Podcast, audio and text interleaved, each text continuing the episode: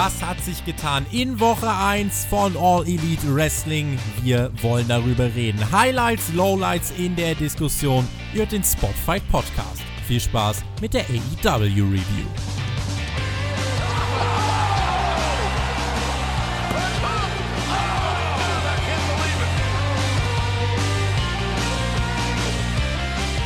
Der erste Eindruck ist der wichtigste. Auch ihr habt diesen Satz schon mal in eurem Leben gehört.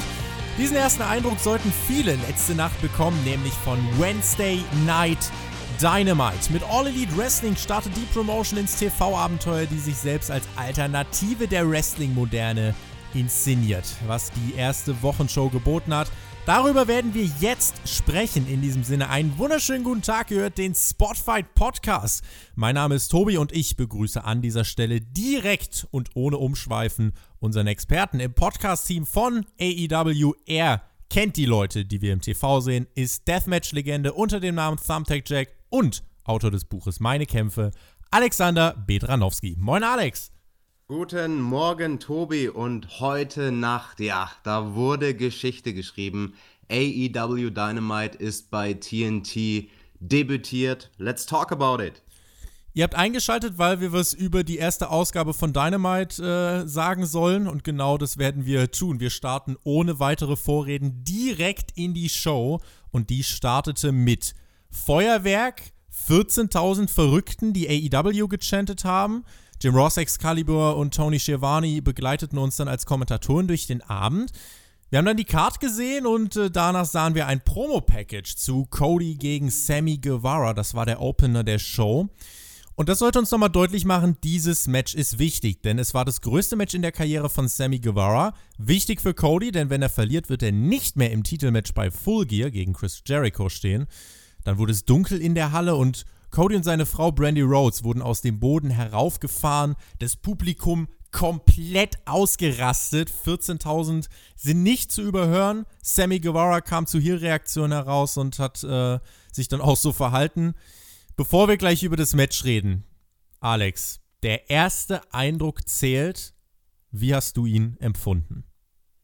Der erste Eindruck zählt definitiv und ich finde, man hat mit Tony Schiavone vor allem hier echt nochmal ein gutes Ass aus dem Ärmel gezogen. Der gibt alleine der Präsentation nochmal sowas von Autorität als die ehemalige Stimme der WCW und für mich hat er sich wirklich vom ersten Moment an angefühlt als wow, es gibt eine Alternative. Es gibt endlich nach 20 Jahren wieder eine Alternative im Wrestling. Wie ist die Stimmung bei dir angekommen? Wie hast du die Atmosphäre wahrgenommen? Ich muss sagen, als ich Cody da gesehen habe und als die Crowd so ausgerastet ist, ich hatte, ich hatte Gänsehaut, gebe ich ehrlich zu. Und dann noch Sammy Guevara, den ich jetzt seit drei Jahren eigentlich schon auf YouTube verfolge, der noch im Wrestle Circus angetreten ist vor ein paar Monaten. Den gibt es ja mittlerweile auch nicht mehr. Und jetzt steht er hier das zweite Mal quasi ein erstes Mal für ihn, denn er stand im ersten Pay-Per-View-Match von AEW bei Double or Nothing gegen Kip Sabian. Ja, und hier steht er im ersten Weekly-Match bei Wednesday Night Dynamite. Also für mich war das echt ein Auftakt, der, ja, der einfach Spaß gemacht hat. Absolut. Und die 14.000 Leute in der Halle, die sind mitgegangen. Es gab ja vorher so ein bisschen Spekulationen, oh, wird AEW die Halle wirklich voll kriegen? Da sind am Abend vor der Show noch ganz viele Tickets, wo Leute versuchen, ihre Tickets zu verkaufen. Also ich habe nichts gemerkt von einer Halle, die leer gewesen wäre. Und ganz im Gegenteil, das Publikum ist noch mal hotter gewesen, als ich es erwartet hätte. Also mir war ja schon klar, da sind viele Die Hard Fans, die heiß auf dieses Produkt sind und die werden Lärm machen. Aber durch die Show hinweg, wie viel Lärm das Publikum gemacht hat, hat mich wirklich, wirklich mitgerissen. Im Opener besiegte Cody Sammy Guevara in 15 Minuten nach einem Roll-Up. Zuvor war Sammy ja gar nicht mal so schlecht dabei. Wollte gerade seinen Finisher zeigen, die Shooting Star Press. Cody brachte die Knie rechtzeitig hoch und staubte per Einroller ab. Bevor ich jetzt hier aber lieblos das Match abspule, was sagt denn der Experte zum ersten Match von AEW im TV? Also ich fand, das war eine sehr, sehr gute Ansetzung. Es war sehr fast-paced, man ist sehr, sehr schnell zum Punkt gekommen, also man ist direkt heiß in die Sendung eingestiegen und ich glaube, das muss man vielleicht mal im Gegensatz zum Marktführer der WWE hier nochmal erwähnen. Man hat eine Wrestling-Show mit einem Wrestling-Match eröffnet. Feuerwerk, Publikum, Kommentatoren sagen kurz was, kurzes Hype-Video, bumm, der erste Entrance, direkt heiß in die Show gestartet. Und also ich finde, da hat man von der ersten Sekunde an wirklich gezeigt, hier drücken wir aufs Gaspedal und hier gibt's fast-paced Action, also sehr, sehr, sehr kurzweilig das Produkt. Und ich finde, ein sehr, sehr schönes Match, was hier gewählt wurde, ne? Der ungeschlagene Cody, der zwar das eine Draw gegen Darby hatte, aber damit eine Statistik von 2 zu 0 zu 1. Zwei Siege, keine Niederlage und eben dieses eine Draw im Single-Bereich gegen Sammy, wie du gesagt hast. Der hat hier das größte Match seiner Karriere gehabt. Bisher eine Niederlage auf seinem Konto. Der Mann musste sich beweisen. Und eine Sache, die ich hervorheben möchte, ich fand das sehr, sehr stark im Vorfeld der Show auch schon, dieses Hype-Video, das erwähnt wurde und das auch von Cody erwähnt wurde, wenn er dieses Match nicht gewinnt, und dann auch von den Kommentatoren wurde in dem Match nochmal gesagt, falls das hier auch nur ein Draw werden sollte, dann ist Cody wahrscheinlich aus dem Title Picture raus. Also vom ersten Moment an hat man hier bei AEW nochmal hervorgehoben, Wins and Losses are gonna matter. Wir haben in diesem Match ja am Anfang, wie du es gesagt hast, äh, wir sind eigentlich ziemlich schnell zum Punkt gekommen. Erstmal gab es noch keine Dives. Ähm, das Publikum hat aber super mitgespielt, sodass wir auch durch diese erste Phase gut durchgekommen sind. Irgendwann kam dann der erste Dive, allerdings hat äh, Sammy da ähm, ja, äh, Brandy einmal zurechtgezogen, sodass Cody auf seine Frau äh, hinaufsprang mit dem Topi. Asshole-Chance gab's, dann zeigte Sammy ein bisschen was von seinem High-Flying. Brandy revanchierte sich ein bisschen später. Cody zeigte den Disaster-Kick zum Nearfall. Zehn Minuten waren da vorbei und langsam kam dann doch wirklich diese Dramatik ins Spiel. Es stand ja ähm, wirklich was auch auf dem Spiel. Große Spots. Wir hatten den Reverse Suplex vom Top Rope, wir hatten den Spanish Fly. Ja, und als Guevara dann zum Finisher ansetzen wollte, der Shooting Star Press, Cody, wie gesagt, brachte die Knie nach oben und dann der Roll-Up. Ich freue mich, wie gesagt, für Sammy. Man hat ihm, finde ich, am Anfang ein bisschen diese Nervosität angemerkt. Als sie da ein bisschen rumgehüpft sind, äh, war er noch etwas schlackrig auf den Beinen. Nach dem Match hatten wir einen Angle, nämlich der Handshake, der kommen sollte. Sammy ähm, ja, bot Cody den Handshake an, als Tony Schiavone eigentlich im Ring war, um Cody zu interviewen. Plötzlich dann aber die Attacke von Chris Jericho und Sammy Guevara geht zurück, so, oh, damit habe ich nichts zu tun. Und dann gab es die Attacke von Jericho gegen Cody. Wir gingen in die Werbung, haben aber trotzdem weiter alles gesehen, denn auch während der Werbung ähm, lief das Ganze als Picture-in-Picture weiter. Cody wurde noch durch zwei Stühle gepowerbombt. Jericho schubst dann den Kameramann weg und teilt uns noch mit, er ist Le Champion auf AEW. Bekommt Jericho von dir ein Thank you? Ich weiß es nicht. Also AEW bekommt zumindest von mir ein Thank you dafür, dass sie dieses Picture-in-Picture gemacht haben während der Werbung. Das war wirklich stark, weil es dir direkt dieses Flair gegeben hat von einer Sportveranstaltung, wo jeden Moment, auch die Momente während der Werbepause, etwas passieren konnte. Und direkt am Anfang hat man das etabliert als, da passiert auch was in der Werbung, weil Jericho stand da nicht nur blöd rum für zwei Minuten, es gab einen Schlag mit dem Gürtel während der Werbung, er hat von einem der Fotografen außerhalb des Rings sich die Kamera genommen und dann im Ring erstmal ein schönes Selfie mit sich gemacht, während Cody am Boden lag, hat dann nochmal einen Stuhlschlag während der Werbung ausgepackt. Das, finde ich, hat man wirklich sehr, sehr, sehr schön in Szene gesetzt. Und ja, zu diesem Match als, als erste Veranstaltung, die Kommentatoren haben es verglichen, Tony Schiavone hat es verglichen mit Brian Pillman gegen Jushin Thunder Liger, das allererste Match beim allerersten Nitro 1995. Das muss man sich mal vor Augen halten, von nunmehr 24 Jahren. Uff. Und damals hat man Nitro Fast-Paced gestartet. Hier hat man diese Show Dynamite direkt mal mit einem Knaller-Match eröffnet. Also direkt in den ersten 15 bis 20 Minuten. Ich war hellauf begeistert.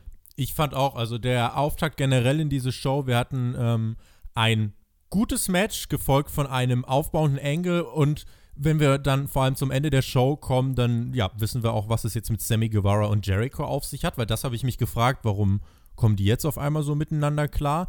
Aber da hat sich ja noch einiges ergeben. Dazu später mehr. Jericho vielleicht der größte und beste hier von AEW. Vielleicht wird ihn aber dieser Mann hier beerben. MJF, der trat an gegen Brandon Cutler. Cutler kam zu, ja, zugegebenermaßen mäßigen Reaktionen heraus. Umso mehr Reaktionen, Heat zog nämlich dann der gute MJF, als er rauskam und zum Mikrogriff.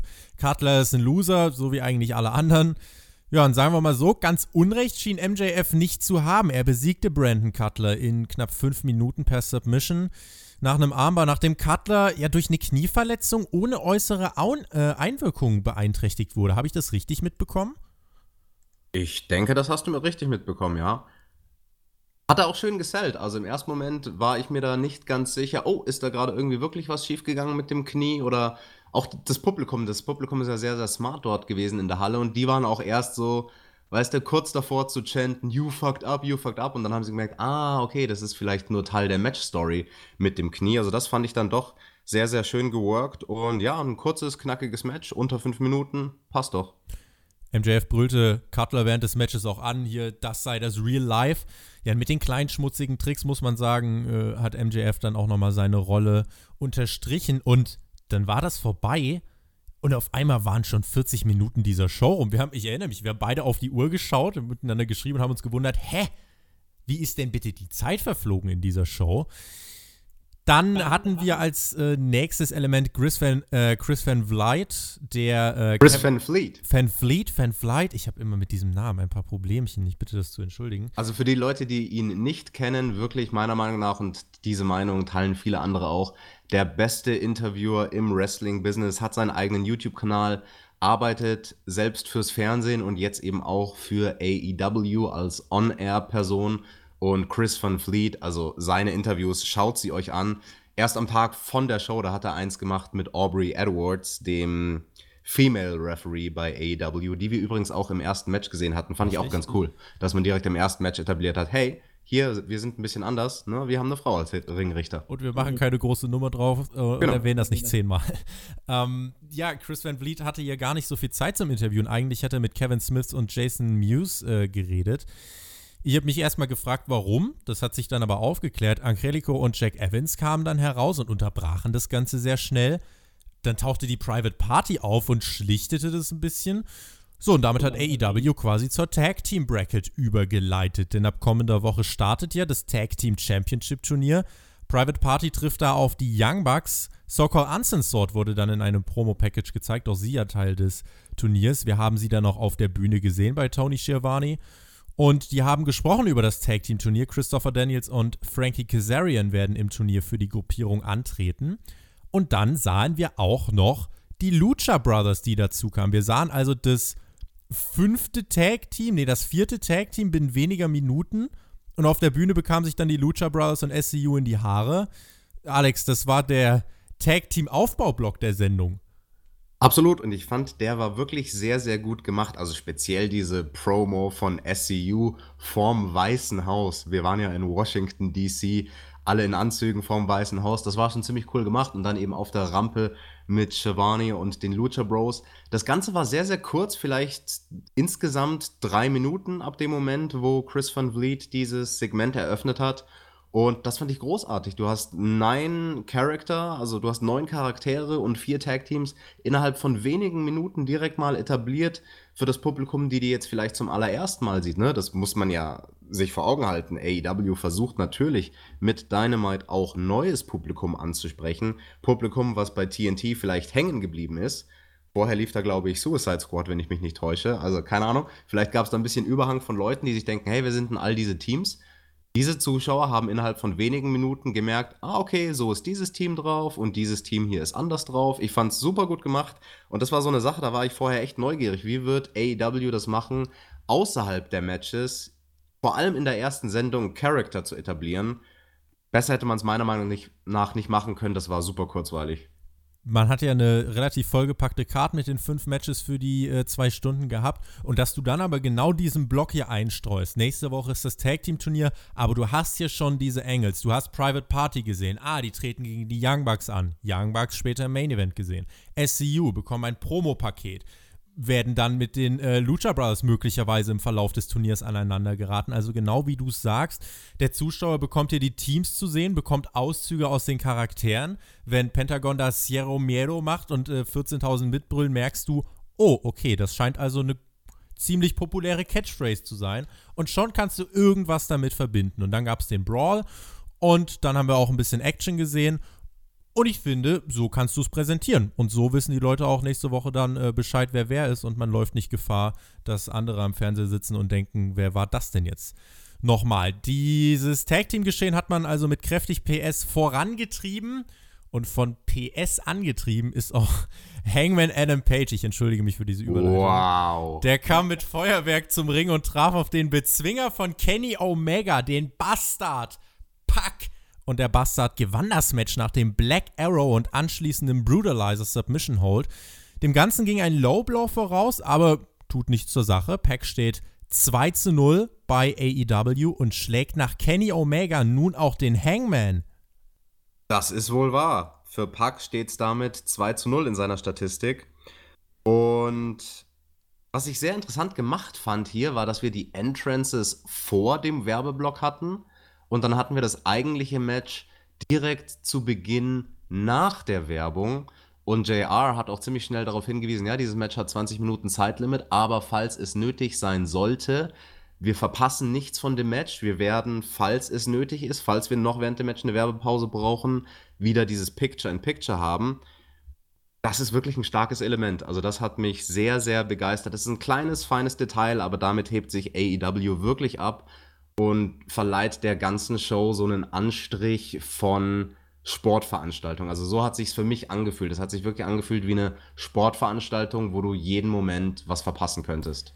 Und das Match selbst großartig. Das ist genau das, was ich halt auch finde. Diese Inszenierung so, ähm, wir gaukeln euch nicht vor, dass wir hier genau wissen, was passiert, äh, sondern auch beim Main Event haben wir das dann nachher gehört mit dem Time Limit, äh, wo es dann hieß, ja, Time Limit ist so lange, wie die Show halt noch dauert. Und so, finde ich, hat man in dieser gesamten Show diesen roten Faden gehabt. Wir präsentieren euch eine Sportveranstaltung, einen Wettkampf, bei dem wir nicht wissen, was passiert. Wir können ein paar Rahmen setzen, aber wenn die sich jetzt äh, bekämpfen in der Werbung und da der entscheidende Pin fällt, hier habt ihr die Picture-in-Picture-Werbung und könnt es sehen. Das ist so ein bisschen dieser Aspekt des Unvorhersehbaren und des, des Zuschauer nicht für blöd verkaufens, finde ich. Also du, du unterstellst dem Zuschauer nicht, ja, der wird schon wissen, dass wir in der Pause hier nichts beenden. Ähm, also es ist schon, ja, ein Aspekt, den ich auch positiv auf jeden Fall aufgreifen möchte. Pack zog ordentlich Heat. Earl Hebner war der Referee. Weißt du, wie alt Earl Hebner ist? Also definitiv schon weit jenseits der 60. Ich würde jetzt fast vermuten 70. Damit landest du äh, perfekt im Schwarzen. Earl Hebner ist 70 und mir ist irgendwie in dem Match aufgefallen, Earl Hebner ist alt. Ähm, und er spielte dann am Ende des Matches äh, eine Rolle. Also wir hatten insgesamt ähm, den Fokus vom Kommentatorenteam darauf gelegt bekommen, dass Pack irgendwie das Tempo aus dem Match nahm, obwohl er doch eigentlich einer für Fast-Paced Matches ist. Hangman zeigte dann im Verlauf des Matches den Moonsault und es gab den Lowblow von Pack, als Earl Hebner es gerade nicht sehen konnte. Black Arrow, Brutalizer Submission haben wir gerade angesprochen und der Sieg. Pack, jetzt einer für ein zukünftiges Titelmatch, kann das sein? Das würde ich wohl mal vermuten. Also der Hangman ist, denke ich, damit erstmal aus dem Title Picture raus. Der hat jetzt eine Statistik bei AW von 2-2. Zwei Matches gewonnen, zwei Matches verloren. Aber Pack bisher ungeschlagen und eine sehr schöne Finishing-Sequenz. Also das fand ich auch wirklich perfekt inszeniert von ihm, wie er da den Red Arrow in den Rücken gesprungen ist vom Hangman. Also nicht normal die Landung Bauch auf Bauch, sondern eben in den Rücken vom Hangman und dann direkt nahtlos übergegangen in den Brutalizer. Das war echt clever, um den neuen Finisher weiterhin zu etablieren. Ne? Also Kenny Omega ähm, ist, er hat ja nicht getappt im Brutalizer, sondern ist, ist quasi einfach geworden. bewusstlos geworden. Ja. Und der Hangman auch, also da wurde ja sehr, sehr schnell abgeläutet. Also Earl Hebner hat einfach dem Hangman ins Gesicht geschaut und die Kommentatoren haben dann auch gesagt, ja, Hebner hat das Match beendet, weil der Hangman kampfunfähig war. Also sehr, sehr MMA-mäßig quasi. Sobald du in einer Position bist, wo du dich nicht mehr clever verteidigen kannst, und das kannst du im Brutalizer nicht, wird abgeläutet. Offiziell durchgesagt wurde eine Submission. Wenn man es genau nehmen will, war der Hangman einfach kampfunfähig. Und Pack wirklich etabliert als absolutes Tier, zieht Heat, im Publikum die Gesichter, die 14.000, die sich alle an den Kopf fassen und so, was, jetzt hat der Typ schon wieder gewonnen. Gutes Match. Wie lang ging das? Hast du gestoppt? Ja, 13 Minuten und 2 Sekunden. Wow, das war das, äh, nicht das längste Match. Das äh, Women's Match jetzt, was wir gleich haben, ging noch ein bisschen länger. Ein paar Sekunden länger, das Women's Match, also wirklich genau. vielleicht 15 Sekunden länger. Aber wir hatten im Endeffekt drei Matches äh, auf dieser Karte, ja, vier Matches. Ähm, Main Event Women's Match, Park Hangman, ähm, ja, eigentlich alles außer MJF und äh, Brandon Cutler ging irgendwas um die 11 bis äh, 14 Minuten. Und ähm, das heißt, man hat quasi vier längere Matches in dieser Show eingearbeitet, die aber alle irgendeine Auswirkung haben. Also ich finde hier bei Pack gegen Hangman, mein Empfinden war, es wäre noch ein bisschen Luft nach oben gewesen in dieser Paarung. Also man hat nicht ein komplettes Feuerwerk rausgehauen, nicht das gezeigt, was man hätte zeigen können. Und vielleicht hätte mir hier vor diesem Match auch noch ein Promo-Package gefallen. Denn Hangman äh, gegen Pack sollte ja ursprünglich mal bei Double or Nothing stattfinden. Äh, dort wurde es ja dann aber wegen Packs äh, Titelregentschaft äh, einer anderen Promotion dann abgesagt. Ich finde, da hätte man vielleicht noch eine kleine Geschichte drum basteln können, aber vermutlich hat es sich dann nicht gelohnt aus der Sicht von AEW, weil hier dann in dieser Person-Konstellation nicht mehr so wirklich was kommt zwischen den beiden, sondern Pack in eine Richtung geht und der Hangman dann in die andere. Ich habe es gerade schon gesagt, Pack einer für ein künftiges Titelmatch und apropos Titelmatch, Rio und Nyla Rose, sie trafen aufeinander, um den ersten AEW Women's Champion auszukämpfen. Britt Baker, die nahm ähm, bei den Kommentatoren Platz und so ganz ohne Vorgeschichte sind Rio und Nyla Rose ja nicht, richtig? Also da war doch schon mal was. Da war schon mal was, genau, das wurde dann auch eingeblendet. Und ja, was hier gefehlt hat, muss ich sagen, von der Präsentation bei dem allerersten AEW Women's Championship Match. Du hast gesagt, du hättest gerne ein Promo-Package gehabt bei Puck gegen Hangman. Geht mir gar nicht so. Ich finde, ich hätte viel, viel lieber ein Promo-Package gehabt vor diesem Women's Title Match. Das allererste Match, wo der Titel ausgefochten wird und es ging einfach zack direkt von dem einen Match davor in dieses Match über. Ich finde, da hat man, wie auch schon beim letzten Pay-Per-View bei dem World Title Match, wo zum ersten Mal der World Title ausgekämpft wurde, da hat man Potenzial verschenkt. Da hat man Potenzial verschenkt, einen Moment wirklich big time aussehen zu lassen, indem man zu schnell zu dem Match gekommen ist. Ich weiß nicht, vielleicht bin ich da auch von der WWE zu sehr konditioniert, da ist es ja ganz normal, dass du vor einem großen Titelmatch ein Videopaket erstmal hast. Aber ich weiß nicht, wie siehst du das? Vor dem ersten Match, wenn ein Titel ausgefochten wird, kein, kein Promo-Package bringen? Also ist das okay? Ich, doch, ich finde, in dem äh, Rahmen hier, auch beim World Title Match, ist es halt definitiv angemessen das ist für die Präsentation wichtig. Es lässt das Ganze größer wirken und vor allem, du hast ja die Möglichkeit, äh, einfach nochmal die äh, Charaktere im Voraus auch nochmal ganz klar zu beleuchten und zu positionieren. Und das Material ist ja da. Also, äh, man hat ja bei Road to äh, Dynamite, beziehungsweise Road to AEW und TNT auf YouTube, hat man das ja auch aufgegriffen. Da hat man auch die Geschichte von Rio erzählt. Und das war gut. Das hätte man eigentlich in einem von mir aus einfach 40 Sekunden einfach nochmal hier zusammenschneiden mhm. können. Das hätte ja gereicht. Warum man sich jetzt dagegen entschieden hat, weiß ich nicht. Ich sag mal so, das, was dann im Match kam äh, und auf den Moment, auf den es hingearbeitet hat, das hat ja trotzdem funktioniert. Ich sag mal so, der Kritikpunkt wäre bei mir noch größer, wenn wir am Ende nicht so einen lauten Pop gehört hätten. Ein Pop für wen? Für Rio, denn die hat sich gegen alle Widerstände den Sieg geholt. Klein schlägt groß in einem Match, in dem vor allem die letzten fünf Minuten, wie ich fand, wirklich die Halle abgeholt haben. AEW Chance, This is Awesome Chance und Riho ist die erste Titelträgerin, Alex. Ich hab's dir vor der Show gesagt, also Riho war mein Pick. Du hattest ja auf Nyla Rose getippt, aber ich war mir hier wirklich sehr, sehr unsicher. Also ich hatte dir ja gesagt, boah, also von der Chance her, ich denke so, also ich würde tippen, dass Riho zu 51% gewinnt. also, I'm not sure. Und ich habe mich dann sehr gefreut, als sie tatsächlich hier den Sieg geholt hat. Ich muss dir zustimmen, die letzten fünf Minuten waren sehr, sehr stark. Das waren fünf Minuten oder vier, fünf Minuten, als wir direkt aus der Werbepause kamen. Auch hier wieder sehr, sehr schön. Während der Werbepause sind Sachen passiert. Es war jetzt nicht das typische, ja, da ist dann nur ein Rest-Hold für zwei Minuten, sondern in der Werbepause gab es große Spots. Es gab nicht nur eine klassische Heat, es ging hin und her. Nyla Rose hat sogar ihren ziemlich coolen Spot, dieses Knie, dieses Knie vom obersten Ringseil ausgepackt, wo die Gegnerin über dem Top Rope hängt. Und vor allem finde ich, ist das wichtig für das Live-Publikum, weil das Live-Publikum, und das hat man dann gemerkt, als man aus der Werbepause wiederkam in die letzten paar Minuten des Matches, das Publikum war wirklich heiß und ich finde, das hast du bei Raw und SmackDown Oft nicht, weil das Publikum während der Matchphase, wo Werbung läuft, ziemlich einschläft, weil das Live-Publikum bei der WWE oft nichts geboten kriegt, außer einfach nur Stomps, Rest Hold und sonst nichts weiter. Ich sehe gerade auf Twitter, wir nehmen das Ganze ja direkt nach der Show auf.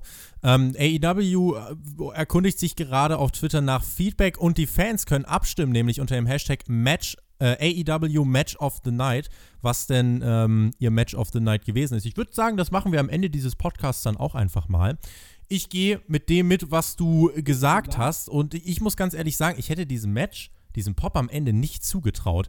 Also am Anfang war ich ein bisschen kritisch und äh, dachte, hm, der einzige Spot, der mich in der Anfangsphase wirklich abgeholt hat, war der. Rio ist mit einem Stomp auf Nylas Rücken gesprungen und Nyla steht einfach mit Rio auf ihrem Rücken auf. Fand mhm. ich, fand ich äh, super, das ist mir auf jeden Fall hängen geblieben. Äh, Britt Baker am Kommentatorenpult fand ich irgendwie ein bisschen uninspiriert. Äh, sie sollte das vielleicht nicht ganz so oft machen. So, und dann, was wir aber ganz klar und offensichtlich angreifen äh, äh, oder äh, anfechten müssen, warum greift Nyla Rose zum Stuhl? Warum will ja. sie sich disqualifizieren lassen? Das habe ich mir auch notiert. Also, sie hatten dann diesen einen Spot in der ersten Hälfte des Matches, wo Nyla Rose am Boden außerhalb des Ringes vier Stühle aufeinander gestapelt hat. Sie hatte dann Rio draufgelegt und ist vom Apron draufgesprungen. Rio rollt aus dem Weg und Nyla Rose crash landet mit einer Cannonball auf diesen Stühlen. Aber bevor es diesen Spot gab, hatte sie auf der anderen Ringseite einen Stuhl rausgeholt und wollte damit zuschlagen. Und das macht halt absolut keinen Sinn. Also, wir reden ja oft in unseren Podcasts von Dispending Disbelief oder Entschuldigung, von Suspending Disbelief. Und das hat mich hier komplett aus dem Match herausgerissen. Das war einfach eine riesige Logiklücke. Du als Nyla Rose stehst in diesem ersten Titelmatch, willst nichts mehr als den Titel gewinnen, bist gerade nicht mal besonders gefährdet in diesem Match, bist körperlich absolut dominant, hast das doppelte Gewicht von deiner Gegnerin und denkst dir so Larifari, ach ja, ich glaube, ich will jetzt mit einem Stuhl zuschlagen und dann werde ich disqualifiziert. Ja, wurscht. Also der Ref hat ja dann den Stuhl aus der Hand genommen und gesagt, nein, nein, nein, so nicht. Aber sie und ist dann in dem Sinne für, also sie ist ja dann dumm. Der Zuschauer ja, nimmt sie als dumm wahr. Sie ist dumm in dem Moment, also ja, schade drum. Aber ja. wir, ganz kurz, wir sagen eine negative Sache und ich will auch eine andere positive Sache sagen. Wir haben von der Inszenierung geredet von diesem Match. Am Anfang hätte man es vielleicht doch ein High Package größer aussehen lassen können. Wen man sehr, sehr schön groß hat aussehen lassen, war Nyla Rose, wie man sie gefilmt hat. Also als wir dann beide Kontrahentinnen nach dem Entrance im Ring hatten und sie vorgestellt wurden und hey, hier ist das erste Match um den Women's Title. Das finde ich war vom Filmemacherischen sehr, sehr schön gemacht von AEW, auch anders gemacht als bei der WWE. Ne, man hat Nyla Rose wirklich in der Nahaufnahme frontal, sehr, sehr ähnlich wie beim MMA in der Ringecke gezeigt, von unten gefilmt, dadurch hat sie sehr groß ausgeschaut. In der anderen Ringecke hat man Rio gefilmt, von oben, dadurch sah sie noch kleiner aus. Und einfach die Art und Weise, wie man hier mit den Kameras arbeitet, fand ich schön, fand ich unique, fand ich sehr Sport-Event-mäßig. Aber ja, nein. Lass uns an der Stelle doch vielleicht ganz kurz noch einstreuen, wenn wir schon dabei sind. Ähm, ich fand im Ver also das war, finde ich, insgesamt die am besten und am saubersten produzierte AEW-Show insgesamt mhm. von allen, die wir bisher gesehen haben. Die war wirklich eigentlich von der ersten bis zur letzten Minute auf TV-Niveau. Da waren keine äh, falschen Werbepausen, beziehungsweise da war nicht irgendwie ähm, ein, ein, falsches Timing drin. Das hat alles gepasst, was auch an den erfahrenen Kommentatoren liegt. Ähm, und auch sonst in Sachen Produktion keine wirklich großen, äh, eigentlich gar keine, es gab keine äh, falschen Cuts oder so. Die Kameramänner waren immer drauf, wir haben immer das gesehen, was relevant war. Und das genau. war ja genau. bei den letzten AEW-Events manchmal nicht der Fall. Deswegen finde ich, das ist auf jeden Fall ein Schritt nach vorne, den wir hier klar als Plus, äh, Pluspunkt, finde ich, rausstellen müssen. Absolut, ja. Das war bei den letzten AEW-Shows, die ja alle Pay-Per-Views waren, immer einer der größten, wenn nicht sogar der größte Kritikpunkt, dass einfach das Umschneiden zu der jeweils relevanten Kamera oft nicht gut funktioniert hat. Und davon habe ich hier bei dieser Veranstaltung keinen einzigen Fehler bemerkt. Kommen wir nochmal zum Women's Championship Match. Also wir hatten am Ende ähm, ja wirklich dann äh, den, äh, es hat sich hochgeschaukelt. Also zu den Stuhlspots. Nyla Rose ist dann mit einer Sentin reingesprungen, weil Rio dann noch knapp äh, zur Seite gegangen ist. Jim Ross kündigte dann auch nachher nochmal die Picture-in-Picture-Werbung an. Äh, das war auch wirklich stark, dass während der Werbung die Spots gezeigt wurden, hast du angesprochen. Es gab einen knappen Two-Count von Rio, Nearfall nach einem Death Valley Driver von Nyla Rose. Das Publikum war ab dem Punkt wirklich drin. Es schaukelte sich nach oben. Es gab AEW Chance, This is Awesome Chance, den Northern Lights Suplex von Rio gegen Rose vom Top Rope, nächster Nearfall und dann am Ende wirklich der große Pop für Rio, die das Match gewinnt nach dem Running Knee Strike und wie gesagt, ich hätte dem Match diesen Pop nicht zugetraut. Aber die Tatsache, dass sie das wirklich so noch hingekriegt haben, Kudos. Äh, ich war skeptisch, aber im Gesamtrückblick muss ich jetzt wirklich sagen, das war ein wirklich gutes Women's Championship Match. Mit einer Match-Story, die äh, mir gefallen hat. Klammer auf, wäre das mit den Stühlen nicht gewesen, Klammer zu. Deswegen Abzüge, was das mit dem Stuhl angeht und Abzüge in der B-Note in Sachen Präsentation. Am Anfang hat mir noch ein bisschen dieses Championship-Flair gefehlt. Aber wenn ich jetzt gerade trotzdem so darauf zurückblicke, muss ich sagen, dieses Women's Championship-Match war gut. Absolut. Meine Erwartungen hat es auch übertroffen. Der Moment am Ende, wie du gesagt hast, der war ganz, ganz stark. Also der Pinfall selbst mit dem Kickout von Nyla Rose, ganz oldschool Kickout bei 3,1. Dadurch sieht sie immer noch stark aus und der Sieg kommt halt wirklich ziemlich aus dem Nichts und das Publikum hat einfach auch entsprechend drauf reagiert und ist wirklich positiv ausgerastet für Riho. Und was mich auch überrascht hat an diesem Match, ich war vorher sehr, sehr skeptisch bei Nyla Rose, weil sie durchaus noch grün hinter den Ohren wirkt. Sie hatte jetzt bei AEW auch noch nie ein Singles-Match. Sie war immer in irgendeiner Form in Multiple Woman Matches. Und hier hat sie ihre Grünheit, finde ich, sehr, sehr schön an einer Stelle vor allem, was heißt überspielt. Also ist, finde ich, als Performer inzwischen jetzt gewachsen, dass sie auch mit unerwarteten Situationen gut umgehen kann. Das war nämlich, als wir aus der Werbepause zurückkamen, gab es diesen einen Spot. Ich glaube, es war ein Fuck-up.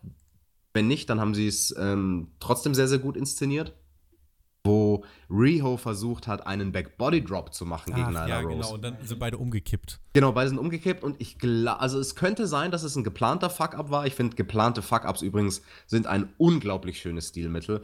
Also Kenny Omega macht das sehr, sehr gut und Okada zum Beispiel in ihren Matches gibt es ja sowas. Es könnte ein geplantes Stilmittel gewesen sein. Ich glaube, hier war es wirklich ein Fuck-Up. Ich glaube, hier hätte der Back-Body-Drop von Riho durchgehen Aber sollen. gut kaschiert super gut kaschiert von Nyla Rose. Und das, finde ich, muss man wirklich hervorheben, weil wir hatten da ja andere Performer bei der Show, wie du gesagt hast, zum Beispiel im Opener Sammy Guevara, der die erste Minute sichtlich nervös war.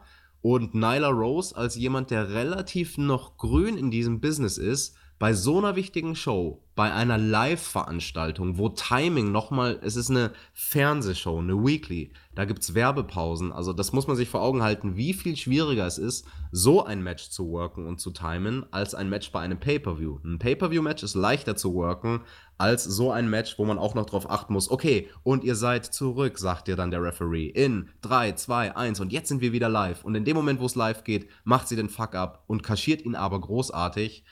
Kudos an Nyla Rose. Michael Nakazawa kam nach dem Match heraus zu einem. Nakazawa! zu, aber ohne Öl diesmal. Kam heraus zu einem Siegerinterview äh, für Riho, aber dann kam Nyla Rose und äh, attackierte die beiden, fertigte Nakazawa mit einer Powerbomb ab, die auch erst nicht so ganz funktioniert hat. Einmal ganz kurz Nakazawa auf der, auf der Stirn aufgedippt auf der Matte, dann aber wieder hochgenommen und äh, umso härter zu Boden geschmettert. Und dann wollte sie auch nochmal Riho, wahrscheinlich mit einem Death Valley Driver auf den Apron, hardest part of the ring, kaputt machen. Aber Kenny Omega kam heraus, um seiner Freundin Riho beizustehen. Wir wissen nun also, Kenny und Riho sind Freunde. Und Nyla Rose, ich glaube, die kann ziemlich brutal sein, oder? Definitiv. Und gut, dass Kenny hier den Save gemacht hat. Er und Riho sind ja erst vor wenigen Wochen am 14.09. in Taiwan zusammen angetreten im Tag-Team. Lustigerweise auch gegen Nakazawa. Und ja, also interessant, was man hier wohl für eine Story aufbauen wird. Man hat das ja schon ganz, ganz fein eingestreut in der Vergangenheit, in so manchen Videos auf YouTube, Diese die so zu Shows, genau. Genau, die zu Shows hingeführt haben, wo Kenny Omega dann auch offen und ehrlich darüber spricht, hey, er ist derjenige, der die Yoshi-Ladies gescoutet hat, sozusagen in Japan, der sich als einer der vier Executives dafür ausgesprochen hat, sie hier bei AEW in den Shows einzusetzen. Und ich finde, da ist sehr, sehr viel Potenzial. Da kann man zig verschiedene Sachen draus machen aus der Konstellation Kenny Omega und Riho. Insgesamt würde ich sagen, das Womens Geschehen für mich besser weggekommen, als ich das gedacht habe. Du hast auch gerade schon gesagt, deine Erwartung hat es übertroffen. Von daher gibt es von mir an dieser Stelle hier für diese Sache einen Pluspunkt. Nyla Rose, habe ich gesagt, kann ziemlich rücksichtslos sein. Weißt du, wer auch rücksichtslos war? Die Zeit.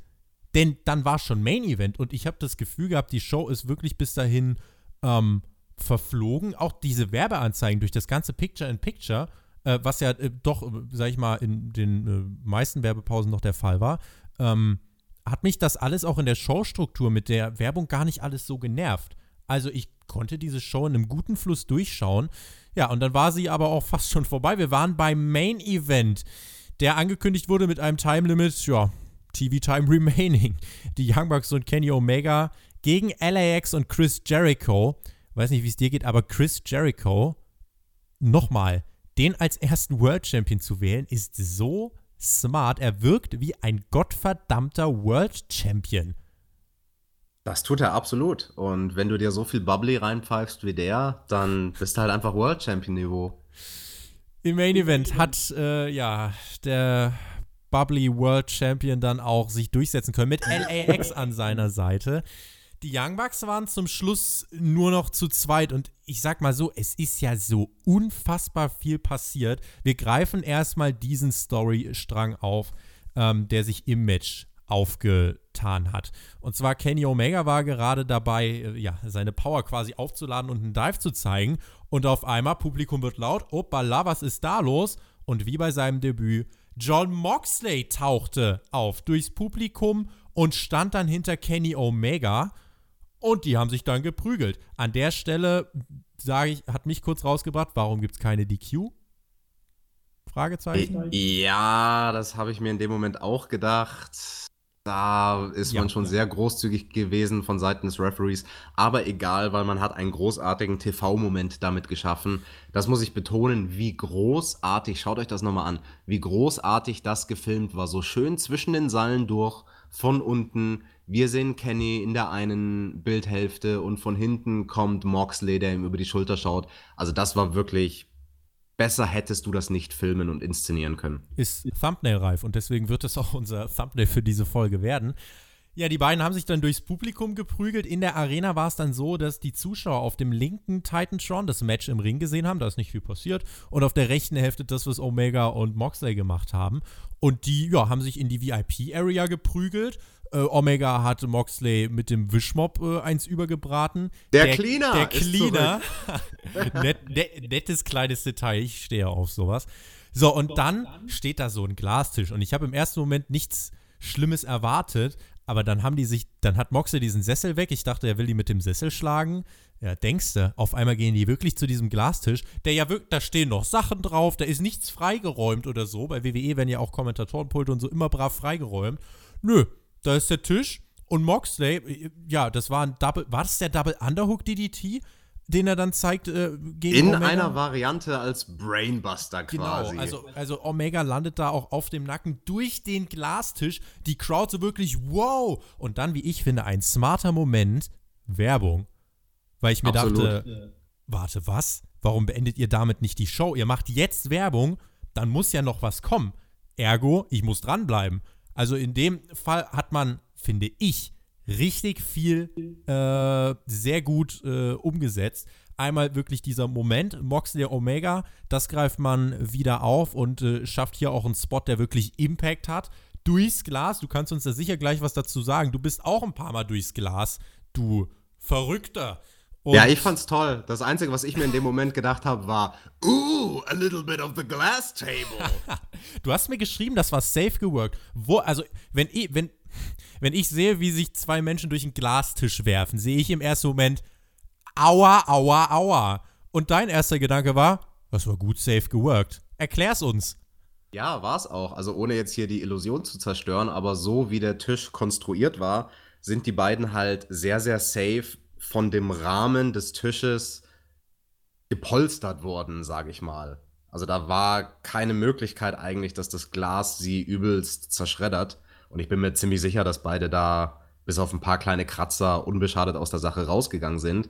Und das ist doch perfekt. Das ist genau die Art und Weise, wie man solche Sachen worken sollte. Das war das, was ich auch damals bei meinen Matches mit John Moxley so geliebt habe, dass der Typ halt einfach clever ist und Sachen macht, die richtig übel ausschauen, aber am Ende des Tages echt safe sind. Das war hier wirklich so ein Spot. Huh. Aber was sollte denn dann noch kommen, haben wir uns gefragt. Ich kann euch sagen, was dann kam. In den letzten äh, acht Minuten hat man noch mal ein bisschen Tempo-Wrestling gezeigt. LAX mit diversen Spots. The Elite, ja, mit einem Mann weniger. Es waren nur noch die Bugs. Aber trotzdem, äh, die haben auch noch mal ein bisschen was zeigen können. Es gab AEW-Chance-Publikum zum Ende richtig drin. Sondern gab es den äh, Endspot des Matches. Sehr schön, dass das Match übrigens endet, bevor alles kommt, was danach passiert. Es gab den Schlussspot, Setup für den Melzer-Driver von den Bugs, aber dann fliegt Jericho mit einem Codebreaker dazwischen richtig cooler Spot. Dann der Judas-Effekt und äh, letzten Endes dann der Sieg, äh, der Pin von Jericho an Matt Jackson. Zwölfeinhalb Minuten ging das Match. Wir reden erstmal über das Match selber, bevor wir gleich nochmal über das reden, was danach kommt. Was ich gerade angesprochen habe und auch nochmal rausstellen will, es ist sehr schön, dass dieses Match erst endet, bevor alles passiert, was da noch passiert ist. Und insgesamt das Match war ja wirklich auch einmal dazu da, um das mit Moxley und Omega äh, aufzubauen. Es war da, um alles danach aufzubauen. Wir haben gutes Wrestling gesehen. Das war so, das war irgendwie ein All-in-One-Paket. Ich würde fast sagen, diese letzten 20 Minuten der Show waren eher ein Riesensegment als ein großes Main-Event-Match. Das könnte man durchaus so bezeichnen. Und ich finde, dieses Segment, wenn wir es so nennen wollen, das hat jedem geholfen. Also auch den Young Bucks, alleine dadurch, dass sie da einige Minuten lang in der Unterzahl sind mit 2 gegen 3 und sich trotzdem sehr, sehr gut noch ähm, in das Match zurückkämpfen konnten. Vor allem Nick, der da diese eine Sequenz hatte, wo er in drei verschiedene Richtungen aus dem Ring rausdived auf jeden Gegner innerhalb von 15 Sekunden auf den einen, auf den anderen und auf den dritten. Jeder hat profitiert von diesem Match. Jericho steht als der Sieger da, der den entscheidenden Move, den Judas-Effekt bringt. Auch das neue Team hat man gut etabliert mit Santana und Ortiz. Die Story mit Kenny, Omega und John Moxley ist weitergeführt. Awesome. Da war wirklich eine ganze Menge drin. Und dann kommen wir zu dem, was nach dem Match passiert ist. Es gab dann ähm, ja, eine Attacke von Cody Rhodes, der herausgestürmt kam. Wir erinnern uns, zu Beginn der Show kam Chris Jericho rausgestürmt, hat Cody Rhodes attackiert. Jetzt also die Revanche. Das wollte Cody äh, nicht auf sich sitzen lassen und dann hat Jericho ja auch äh, ja noch gegen seine Freunde gewonnen. Kam raus, Attacke, dann auf einmal auch Sammy Guevara, der war auch am Start mit Revanche und zeigte einen Low Blow. Das wiederum rief Dustin Rhodes auf den Plan, den früheren Goldust. Er selbst zeigt einen Low Blow gegen Sammy Guevara und auch einen Power Slam. Und auf einmal aus dem Nichts, das Publikum wird richtig laut. Und wir sehen Jack Swagger, der uns dann ganz schnell von Jim Ross als Jack Hager, den unbesiegten Bellator MMA-Fighter, äh, so wurde der uns dann mhm. introduced. Und am Ende haben wir dann zwei Fraktionen im Ring. Hager stellt sich gut mit Jericho, LAX und Sammy Guevara und die machen die anderen, alle, die nichts mit denen zu tun haben, nochmal wirklich ziemlich fertig. Es gab die Gutwrench Powerbomb gegen Dustin Rhodes auf diesen Tisch, wo sonst die Ringglocke draufsteht. Der hat auch nur langsam nachgegeben. Das war kein präparierter Tisch. Der war, glaube ich, wirklich äh, ziemlich massiv. Also musste er ihn auch entsprechend draufwuchten. Dann nochmal ein Beatdown von äh, ja, Jericho, LAX, Guevara und Hager gegen Cody. Dustin und die Elite, also das war ein Cliffhanger. Und die Heels stehen oben am Ende von Dynamite. Das Publikum, eigentlich müsste man meinen, oh, Heel-Reaktion und bu, bu, bu. Aber die haben dann alle, finde ich, irgendwie anerkennt sind sie aufgestanden und haben das Ende dieser Show honoriert und beklatscht. Denn das war mehr als Action geladen. Absolut. Ich hatte es im Vorfeld schon erwartet, dass man in irgendeiner Form mit einem wilden Brawl und vielen Leuten aus der Show rausgeht. Konnte mir aber nicht ganz vorstellen, wie genau man das löst, wenn man vom Main Event darüber geht. Und ich finde, das haben sie, also das bei mir auch wieder, das hat die Erwartungen absolut übertroffen. Und ja, man hat vielleicht, I don't know, für die nächste Sendung schon mal ein potenzielles Acht-Mann-Tag-Team-Match etabliert. Oder vielleicht nicht bei der nächsten Sendung, aber irgendwann in der nahen Zukunft. Also ich finde, das würde sich doch vielleicht anbieten, Jack Hager und Sammy Guevara, Santana und Ortiz in dem einen Team zu haben, gegen die Rhodes-Brüder und die, die Jackson-Brüder. Ja. Das würde aber nächste Woche nicht stattfinden wegen dem Tag Team Turnier, aber danach, also man hat, was man mit diesen Angles hier gemacht hat, in diesen letzten 20 Minuten, man hat unfassbar viel auf den Weg gebracht, aber sich sehr viel Spielraum gelassen. Also du kannst jetzt in den nächsten Wochen äh, wirklich auch erstmal Jack Hager rausbringen, beziehungsweise Jack Swagger, wo ich auch erstmal festhalten muss. Der taucht halt auf und ist over. Der ist over. Warum ist der over? Weil er undefeated bei Bellator im MMA ist. Du hast es gesagt. Ich fand das sehr, sehr clever, wie JR ihn hier introduced hat. Und man hat halt nicht gesagt, oh, guckt mal, da ist Jack Swagger von der WWE früher. Aber auch ehemaliger World Champion dort. Hat ja gegen Chris Jericho sogar damals den Money in the Bank Koffer eingelöst, wenn ich mich recht erinnere, nach WrestleMania. Glaub auch. Da war mal irgendwas. Ne, genau, ne? Jericho noch mit so. der Binde um den Bauch und dann Gut Wrench und der World Heavyweight Championship Titel, wie er damals noch hieß, ging ja an Chris Jericho. Äh, ging ja an ähm, Jack Swagger. Chris Jericho war zu der Zeit in der Fehde mit Edge. Es müsste um WrestleMania 26 rum gewesen sein. Danach ein bisschen. Krass.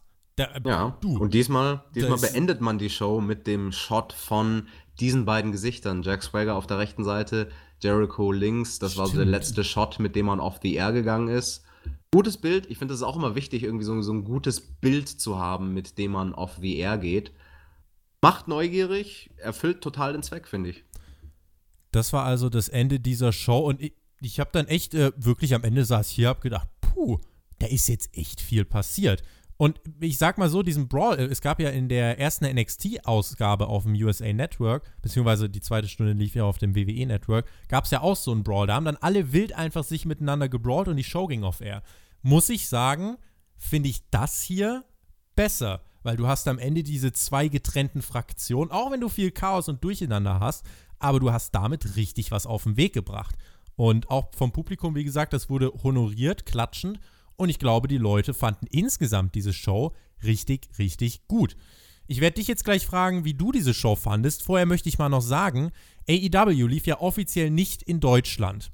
Diese Show ist in Deutschland seit 3 Uhr auf Platz 1 der Twitter-Trends gewesen, ohne offizielle Ausstrahlung, mit über mittlerweile 133.000 Tweets.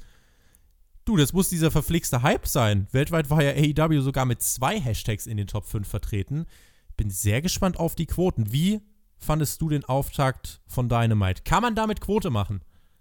Damit kann man definitiv Quote machen und das ist auch ein Grund, warum sich die deutschen Networks sehr, sehr bemühen sollten, diese Sendung auszustrahlen. Ja, wir können nur hoffen, dass das im deutschen Fernsehen in welcher Form auch immer zu sehen sein wird. Ich fand es einen sehr, sehr starken Auf Auftakt. Es war eine gute Season Premiere, eine gute allererste Sendung. Man hat gezeigt, hey, wir gehen hier ein anderes Tempo, wir etablieren das Ganze als Veranstaltung, die sich wie Sportveranstaltung anfühlt, die sich nicht gescriptet anfühlt, die sehr, sehr zugeschnitten ist auf die heutigen Sichtverhältnisse von Zuschauern, die einfach eine kürzere Aufmerksamkeitsspanne haben als in der Vergangenheit. Man hing an keinem Segment zu lange dran. Es gab keine Segmente, die ich skippen würde. Also jetzt habe ich es natürlich live gesehen und konnte es nicht skippen. Aber also ich finde, das ist eine Show, die kannst du einfach mit den zwei Stunden, wie sie waren, in einem Rutsch durchgucken. Das geht gut runter. Das ist eine runde Sache. Nicht zu kurz, definitiv nicht zu lang. Fühlt sich kürzer an, als es ist. Ist kurzweilig, ist schnell. Awesome. Also für mich ein großartiges Debüt, was auf eine gewisse Art und Weise die hohen Erwartungen, die ich hatte, wirklich nochmal übertroffen hat. Das sagt unser All Elite Wrestling Experte TJ. Ich sag mal so, ich habe diese Show so ein bisschen im Nachhinein mir jetzt angeschaut und gegliedert. Wir hatten wirklich einen Highlight-Block zu Beginn mit dem Opening. Sammy Guevara, Cody Rhodes, die großartige Stimmung und äh, das Enge mit Jericho und äh, Rhodes. Danach kam so ein bisschen, finde ich, der Funktionsblock mit MJF, den man dem Publikum auf jeden Fall schon mal gezeigt hat, der sich durchsetzt gegen Cutler. Wir hatten den Tag-Team-Block der auch dazu da war, um Gesichter zu etablieren. Pack gegen Adam Page fand ich gut, wenn auch nicht übermäßig spektakulär. Pack bekam da seinen nächsten Sieg. Und dann ging es bergauf. Women's Championship Match, auch wenn da die erste Hälfte so ein bisschen meh war, wurde es danach wirklich gut. Und äh, ab dann steigerte sich das Niveau der Show konstant. Die zweite Hälfte vom Women's Championship Match war wirklich gut und der Main Event hat dann alles mit dem allem, was drum stattfand, hat einfach abgeliefert. Da ist einfach viel passiert. Moxley Omega, Spot durch den Glastisch, das Debüt von Jake Hager, die große Heel-Fraktion um World Champion Chris Jericho, die dann Cody, Dustin und die Bucks zerpflückt haben. Das war wirklich vollgeladen. Dazu kommt mein Pluspunkt für die reibungslose und wirklich TV-reife Produktion.